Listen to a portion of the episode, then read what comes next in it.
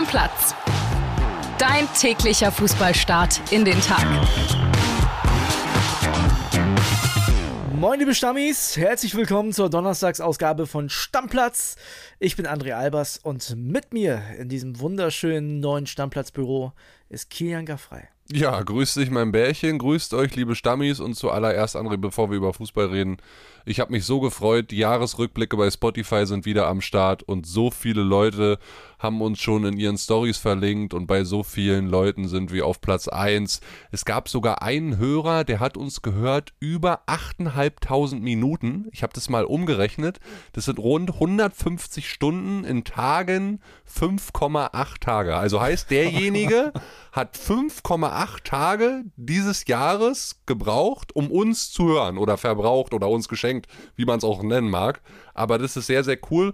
Und an alle die, die uns über Spotify hören oder auch nicht, guckt da einfach mal rein, Jahresrückblick anklicken, dann kriegt ihr ganz interessante Statistiken und dann einfach uns in euren Instagram Stories gerne markieren. Das Genau. würde uns sehr freuen. Markiert uns, wir äh, sind sehr stolz, wir freuen uns sehr. Wir haben uns gegenseitig hier die Stories gestern gezeigt, hatten Strahlen in den Augen. Also vielen Dank an euch und macht bitte weiter so, markiert uns gern, folgt uns, wir freuen uns wahnsinnig. Und wir teilen jede Story. Ne? Ja, ihr kriegt auf jeden Fall eine Antwort, wenn ihr uns, äh, wenn ihr uns markiert oder wenn ihr uns auch nur euer Bild schickt. Ist super. Also vielen Dank. Wir machen jetzt weiter mit den Bayern. Die haben gestern unspektakulär 0 zu 0 gespielt. Wir reden gleich drüber. Erstmal ist Heiko Niederer dran, der war ja im Stadion. Moin André aus München. Ja, lange Zeit war es hier tatsächlich ein Spiel, wo man aufpassen musste, dass man in der Kälte nicht einschläft, weil es wirklich äh, ein gähnend langweiliger Kick war von beiden Seiten. Bayern gegen Kopenhagen. Am Ende gab es noch mal ein bisschen Aufregung um das vermeintliche Handspiel der Dänen äh, im Strafraum. Da hatte die Schiedsrichterin Frau Frappard erst auf äh, Elfmeter entschieden, aber sich dann nach Videocheck doch nochmal umentschieden. Von daher ein müdes 0 zu 0 der Bayern gegen Kopenhagen. Macht den Bayern natürlich einerseits nichts, weil die waren äh, auch vorher schon Gruppensieger und standen als äh, Gruppenerster fest. Aber es ist natürlich eine schöne Serie gerissen der Bayern. 16 Spiele lang hatten sie in der Gruppenphase gewonnen. Jetzt das 17. Spiel, das erste Mal wieder ein Unentschieden. Also diese Serie ist gerissen. Aber eine andere Serie der Bayern geht weiter. 39 Gruppenspiele jetzt ungeschlagen. Das ist natürlich ein bombastischer Rekord, den vorher noch keiner geschafft hat. Und ich glaube, ausnahmsweise können die Bayern auch mal mit diesem 0 zu 0 leben. Für Thomas Müller war es heute kein ganz so schöner Abend. Der war mal wieder in der Startelf, wollte sich natürlich beweisen. Hatte auch zwei sehr gute Szenen. Zunächst mal äh, ein Assist für Mathis Tell, den der aber vorbeisemmelte. Und dann hatte er selber eigentlich die beste Bayern-Chance bei einem Kopfball aus drei, vier Metern. Den er aber nicht über die Linie brachte. Und ja, schade für ihn. Hätte sich sicherlich gefreut, wenn er mal wieder ein Tor gemacht hätte. Hat ja im Moment nicht die allerbesten Karten bei Thomas Tuchel. Aber ja, vielleicht beim nächsten Mal die Bayern, wie gesagt, 0 zu 0 gegen Kopenhagen. Kein Glamour-Abend diesmal in der Champions League. Ja, schöne Grüße nach Berlin. Ciao, ciao. Ja, André, glamourös war wirklich nur die Choreo der Süd Ja, stark. vorm Spiel. Boah, die war wirklich so, so krass. Also Hut ab an alle Bayern-Fans, die daran beteiligt waren Das die war gut, Ultras. Das war wirklich eine krass schöne Choreo. Lass uns mal erst über diesen Elfmeter sprechen. Das war so ein Ding, ich hätte ihn, glaube ich, nicht gegeben aus dem Spiel heraus. Ich hätte ihn aber auch nicht zurückgenommen, wenn ich es mir angeguckt hätte. Das war, also, wenn ich mir angucke, was da für eine UEFA-Linie ist, weißt du, bei diesen Handelfmetern. Und dann guckst du die Zeitlupe an, der Arm steht so quasi im rechten Winkel, der Ball geht erst gegen den Arm und dann gegen die Hüfte. Da gibt es, ich sag mal, sieben von zehn Elfer. Naja, wenn ich jetzt die Situation vergleiche mit der Elfmetersituation von Dienstagabend zwischen Paris und Newcastle, Ja, dann war war das gestern Abend bei Bayern eher Elfmeter, als dass es das gegen Newcastle war, Ja. weil da war es ja so, da prallt der Ball von der, sagen wir mal, von den Rippen des Newcastle-Spielers an den Ellbogen ran.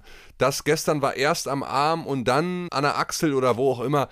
Ja, also du hast es richtig gesagt, so wie du es erklärt hast, aus dem Spiel heraus, wenn du ihn gibst, dann würdest du ihn wahrscheinlich auch nicht zurücknehmen. Andersrum, wenn du ihn nicht gibst, würde ich mir am VAR den auch nicht angucken und ihn dann geben. Genau. Also, aber das ist doch wieder, guck mal, hätte, wäre, wenn und aber, wir diskutieren jetzt wieder hier über irgendeinen Elfmeter. Gott sei Dank war das in dem Spiel jetzt nicht so wichtig. Klar, am Ende gehen den Bayern ein paar Prämien durch die Lappen, weil sie nur unentschieden gespielt haben. Aber stell dir mal vor, das passiert in einem Spiel, wo es super, super wichtig ist in der K.O.-Phase. Deswegen, die UEFA sollte da diese Linie dringend nochmal überdenken. Und eine Sache noch zu dem Newcastle-PSG-Spiel. Der VAR wurde jetzt für ein Spiel gesperrt, ne? Ja, ja, ja, genau. Also da hat man, glaube ich, ein bisschen Druck drauf auf dem Thema bei der UEFA. Vielleicht auch deswegen gestern den Elfer nicht. War auch kurze Distanz und ich verstehe das alles, aber grundsätzlich muss man halt eine Linie fahren und den gab es halt in dieser Saison schon relativ oft. Worüber wir reden müssen, Heiko hat es gesagt, dieser, diese tolle Serie, dieser tolle Rekord mit den ungeschlagenen Spielen in der Gruppenphase der Bayern das haben sie gestern vor allem auch Manuel Neuer zu verdanken. Der hat da zwei richtige Monsterparaden in der Schlussphase rausgeholt. Stimmt, am Ende Bildnote 2. Der hat es richtig gut gemacht. Er strahlt eine Sicherheit aus, er passt die Bälle hinten raus, auch, auch gut. Du merkst halt diese Aura Manuel Neuer, die hilft den Bayern und die hilft hoffentlich auch bald wieder unserer Nationalmannschaft, wie wir hören. Ne? Ja, ich habe ja gestern in der Folge gesagt, für mich ist es ein No-Brainer und keine Diskussion, dass Manuel Neuer, wenn der fit ist, im Tor steht.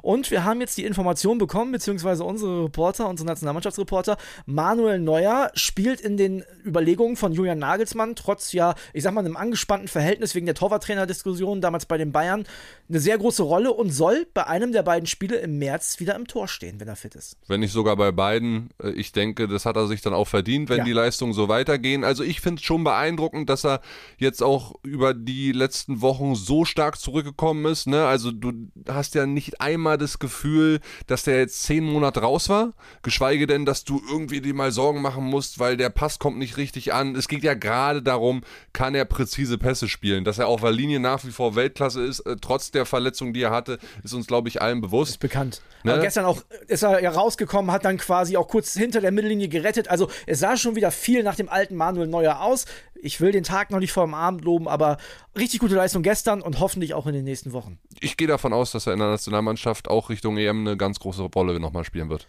Ich kann das zweite Spiel mit deutscher Beteiligung, Kelly, natürlich nicht ersparen. Erstmal möchte ich von dir wissen, 1-1 in Braga, grundsätzlich mal, wenn wir mal alle Gegebenheiten rund um das Spiel weglassen, das reine Ergebnis ist was, da kann man eigentlich fast schon mit leben, ne? Ja, sagst du richtig, wenn man es jetzt so runterbricht, ist es das zweite Spiel in Folge ohne Niederlage. Ja. Äh, das sind ja die kleinen Erfolgserlebnisse, die dir hoffentlich auf diesem Weg Richtung Klassenerhalt auch weiterhelfen, jetzt mal aufs das Gesamtkonstrukt runtergebrochen. Ja, aber am Ende, um dann zu überwintern in Europa, ist es natürlich zu wenig. Absolut richtig. Wir hatten auch da einen Reporter im Stadion mit Paul Gorgas und ich würde sagen, Killy, wir hören uns von Paul die Sprachnachricht auch einmal an. Hi André, wieder nichts für Union. 1 zu 1 in Braga, das 16. Spiel in Folge ohne Sieg.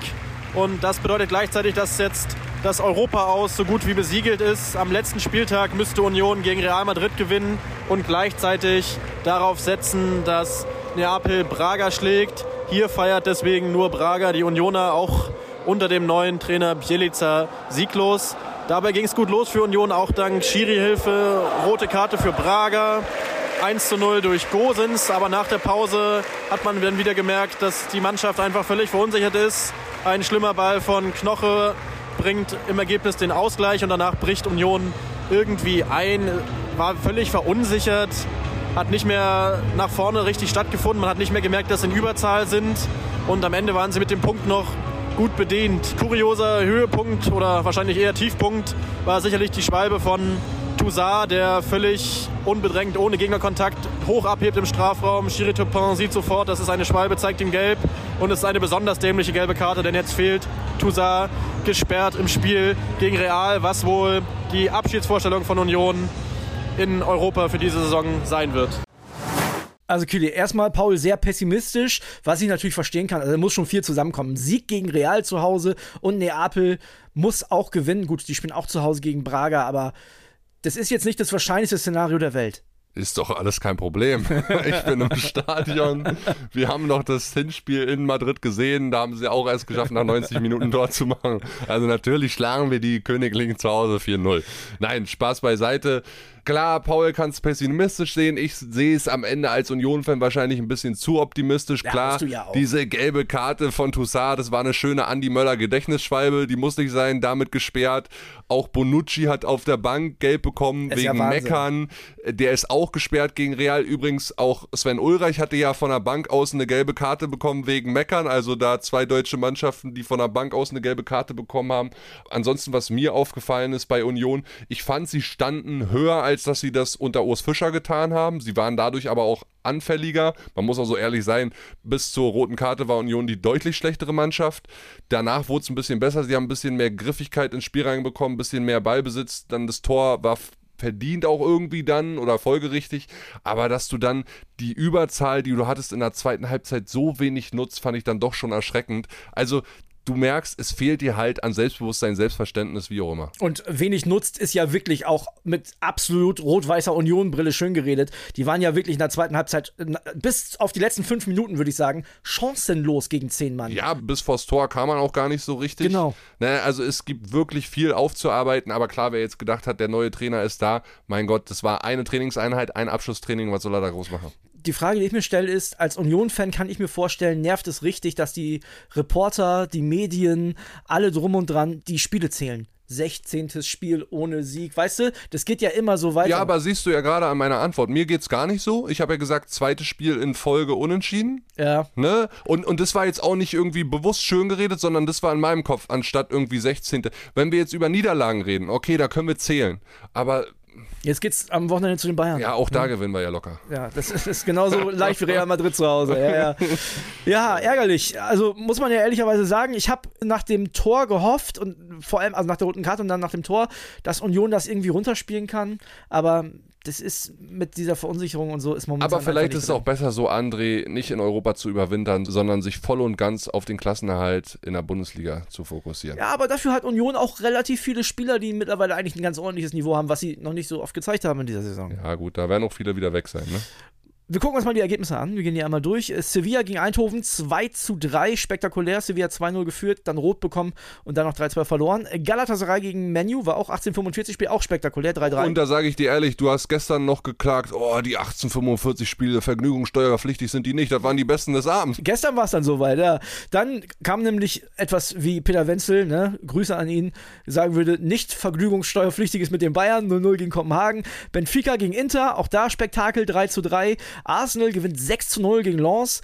Real Madrid gegen Neapel 4 zu 2. Real Sociedad gegen Salzburg 0 zu 0. Und wir haben darüber gesprochen. Braga gegen Eisern Union 1 zu 1. Kili, wir machen jetzt weiter mit der Europa League und der Conference League. Auch da haben wir interessante Partien äh, mit deutscher Beteiligung. Fangen wir an mit Freiburg gegen Olympiakos Piraeus. Die Freiburger brauchen einen Punkt, um in der Europa League zu überwintern. Ja, wäre doch schön. Äh, ich würde es allen Freiburgern gönnen. Gerade nach den letzten Wochen, die nicht so rosig waren, ja, so ein Erfolgserlebnis in Europa zu überwintern, das wäre schön für alle Freiburger, zumal letztes Jahr hat es ja auch immer sehr gut gegen Olympiakos geklappt. Ja, und auch in der Gruppe mit West Ham und Olympiakos muss erstmal weiterkommen als Freiburg. Deswegen, ja, ist schon okay. Ist voll okay. Ne, Gerade in der aktuellen Situation und Form. Es ist nicht so gut wie im letzten Jahr, wenn man vergleicht. Deswegen äh, wäre es für alle Freiburger auf jeden Fall schön. 1845 heute die Partie. Dann haben wir noch ein zweites Spiel mit deutscher Beteiligung in der Europa League. 21 Uhr. Hecken gegen Bayer Leverkusen. Die Mannschaft der Stunde ist einfach zu wenig. Die Mannschaft der Saison bis jetzt. Und die Leverkusener brauchen einen Punkt für den Gruppensieg. Ja, und da wird wieder ordentlich durchrotiert. Florian Würz ist gar nicht mitgeflogen, hat muskuläre Probleme. Übrigens da nochmal für alle, die es interessiert, da hat der Papa von Florian Würz nochmal ein bisschen drüber geredet und meinte, so frei zitiert, wir sind eigentlich deckungsgleich mit Bayer Leverkusen. Da wird jetzt nicht unbedingt was vor der EM passieren. Generell meinte der Vater von Florian Würz, dass Leverkusen ja gerade etwas sehr aufbaut, da viel zusammenwächst. Also er kann sich auch vorstellen, dass er über die EM hinaus äh, in Leverkusen bleibt. Das ist auf jeden Fall ein gutes Signal für alle Leverkusen-Fans gerade. Micha, schreib auf, steile These, André Albers, äh, Florian Würz ist nach der EM auf jeden Fall weg auf jeden Fall 100 Prozent. Ich wüsste nicht, ich weiß nicht, ob der Trainer nächstes Jahr überhaupt noch da ist. Ich wüsste nicht, was der noch ein Jahr in Leverkusen machen soll. Ich bin mir sicher, der spielt nächstes Jahr bei einem Top-Club. Ich halte dagegen. Ich glaube nicht. Ich denke, die verlängern irgendwie im Frühjahr den Vertrag um ein Jahr vorzeitig nochmal, weil der Vertrag läuft eh bis 2025, sodass du dann sagst, okay, bleib noch ein Jahr und dann verkaufen wir dich in 2025, aber wir kassieren halt auch Ablöse oder Ausstiegsklausel in irgendeiner Höhe, 100 Millionen oder so. Äh, das kann ich mir ganz gut vorstellen. Ich halte dagegen gegen die These. Also Ehrenstami Micha, schreibt gerne auf, da sind wir unterschiedlicher Meinung. Wir haben noch eine Partie. Eintracht Frankfurt spielt gegen PAOK Saloniki. Da geht es tatsächlich um Gruppenplatz 1, denn die sind ja beide schon für die nächste Runde in der Conference League qualifiziert. Ja, Frankfurt braucht einen Sieg, um an Saloniki wieder vorbeizuziehen. Ist zu Hause, glaube ich, machbar. Hauptsache es bleibt friedlich, sage ich ja. dir ehrlich. Da treffen zwei Fanlager aufeinander. Wir haben es ja die letzten Wochen leider in vielen Stadien auch in Deutschland erlebt, nicht nur in Frankfurt, generell in Europa. Dass es da durchaus mal knallen kann, von daher hoffe ich, dass es friedlich bleibt und äh, wird ein spannendes Spiel, weil Pauk ist nicht so schlecht, haben wir auch im Hinspiel gesehen. Ja, ja, die sind ekelig, die sind eklig, gallig, giftig. Wird spannend. Zwei Sachen haben wir noch, Kili. Äh, zum einen, die U17 spielt ja am Samstag das Finale gegen Frankreich und das könnt ihr sehen auf RTL. Ne? Vor der Bundesliga könnt ihr euch das reinziehen. 13 Uhr ist Anstoß. Finde ich einen guten Move von RTL, dass sie jetzt zeigen. Ja, ist ein tolles Zeichen auf jeden Fall, dass es das im Free TV äh, gibt und man da einschalten kann. Samstagmittag vor der Bundesliga, da kann man ruhig nochmal einschalten. Ne? Ist schon ist schon geschichtsträchtig, was die U17 da momentan macht. Die erste U17 seit Einführung des Turniers 1985, die im Finale ist als Deutschland. Da drücken wir alle die Daumen auf jeden Fall und sehr cool von RTL, dass sie es zeigen. Ja. Und ihr werdet auch was dazu bei uns im Stammplatz hören, denn äh, Nico Linner, unser Reporter, ist tatsächlich rübergeflogen. Ah, das habe ich noch gar nicht mitbekommen. Ja, tatsächlich. Ja. ja, siehst du, fürs Finale, da muss man auch mal die Koffer packen und rüberfliegen. Ist doch eine schöne Dienstreise auf jeden Fall. So ist es. Und dann haben wir noch eine Meldung von Werder Bremen, macht mich traurig. Amos Pieper hat sich im Training den Knöchel gebrochen, zuletzt eh ein bisschen hinten dran gewesen und der fällt jetzt erstmal aus. Ach, Mensch. Gute Besserung, sagt man. Ja, also, sorry, gute Besserung, gute Besserung. So, ja. also, liebe Stammis, morgen geht's weiter. Da gibt es natürlich die Ergebnisse aus der Europa League. Wir reden ein bisschen über die Spiele und natürlich äh, machen wir auch die bundesliga vorschau Über die neue Freundin von Mats Hummels möchtest du nicht reden? Du möchtest gerne über die neue Freundin von Mats Hummels reden. Ich würde sagen, wir machen für heute den Deckel drauf. Wenn die Stammis da draußen es wollen, dann gerne Feedback da lassen. Ich glaube, das ist eher ein Bildthema im Sinne von Bild, Bild angucken. Nein, wir lassen es weg. Alles gut. Deckel drauf. Kuss geht raus. ciao. ciao. ciao. Stammplatz. Dein täglicher Fußballstart in den Tag.